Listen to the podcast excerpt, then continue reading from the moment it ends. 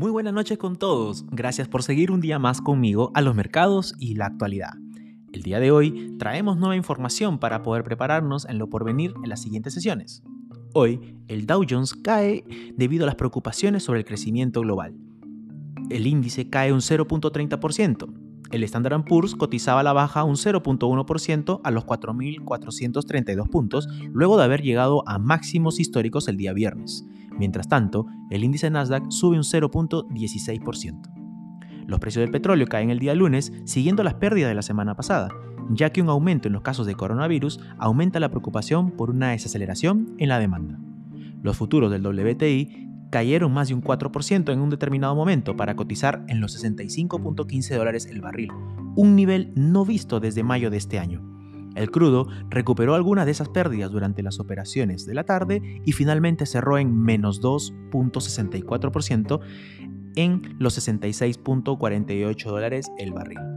Esto generó que las principales acciones de energía terminaran a la baja, con el ETF Energy Select Sector cayendo un menos 1.3%. ExxonMobil y Chevron pierden 1.2 y 1.7% respectivamente.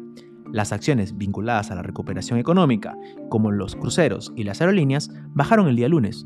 Norwegian Cruise Line cayó casi un 1% después de que un juez federal dictaminó que la línea de cruceros puede pedir a sus pasajeros pruebas contra la vacuna COVID. Carnival y Royal Caribbean también perdieron más del 1%. Mientras tanto, American Airlines y United Airlines caen 2.2% y 2.5% respectivamente. Las acciones de Tesla lideraron al Nasdaq el día lunes. La acción ganó un 2.1% luego de que Jefferies mejorara el precio objetivo de las acciones y predijo un repunte a más del 20% durante los próximos 12 meses. Las acciones también de clase B de Berkshire Hathaway suben un 0.6% debido a un sólido informe de ganancias trimestrales. Los ingresos operativos aumentaron un 21% interanual, ya que su larga gama de inversiones, desde la energía hasta los ferrocarriles, se beneficiaron por la reapertura económica. Asimismo, los índices bursátiles cerraron en máximos históricos el día viernes tras un sólido informe de empleo. El Departamento de Trabajo dijo que la economía agregó 943.000 puestos de trabajo versus los 845.000 esperados. Por su parte, la tasa de desempleo cayó al 5.4% por debajo de la expectativa del 5.7% y mucho menor del 5.9% del mes pasado. La temporada de reportes de ganancias trimestrales continuó esta semana con compañías como Coinbase, Disney, Airbnb y DoorDash listas para reportar. Credit Suisse, asimismo, elevó el precio objetivo de 5.000 puntos para el Standard Poor's 500 al 2022, citando mayores ganancias la firma mantiene su objetivo de 4.600 puntos para este año. Los inversionistas están a la espera de datos clave de inflación programados para publicarse esta semana.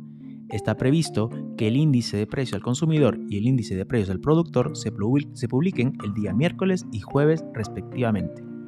Por otro lado, tenemos que también el dólar versus el peso chileno llega en su minuto a cotizar en los 795, rasguñando los 800 pesos por dólar, y termina la sesión en los 784. Mientras tanto, el dólar versus el sol peruano llega a tocar los 4.11 soles por dólar, llegando en algunos establecimientos a cotizar en los 4.20 soles por dólar. Hay que tener en cuenta que en ambos países la incertidumbre sobre el plano político viene afectando al billete verde. Finalmente, por el lado de las criptomonedas, una enmienda en el proyecto de ley de infraestructura bipartidista que limitaría una propuesta para aumentar la regulación federal de las criptos fue bloqueada el lunes por la tarde. El Departamento del Tesoro había dicho que no se opondría a un acuerdo de dos enmiendas en competencia que limitan la regulación federal de las criptomonedas. El acuerdo entre los principales partidarios de las enmiendas rivales al proyecto de ley de infraestructura es producto de las negociaciones entre el Capitolio y el Tesoro. Con ello, vimos que Bitcoin y Ethereum suben un 5% el día de hoy y así que atentos porque pronto podríamos ver mayores novedades. Esto es todo por hoy y si les gustó esta actualización no se olviden de suscribir y compartir. Nos vemos el día de mañana con más datos de mercado. Hasta luego.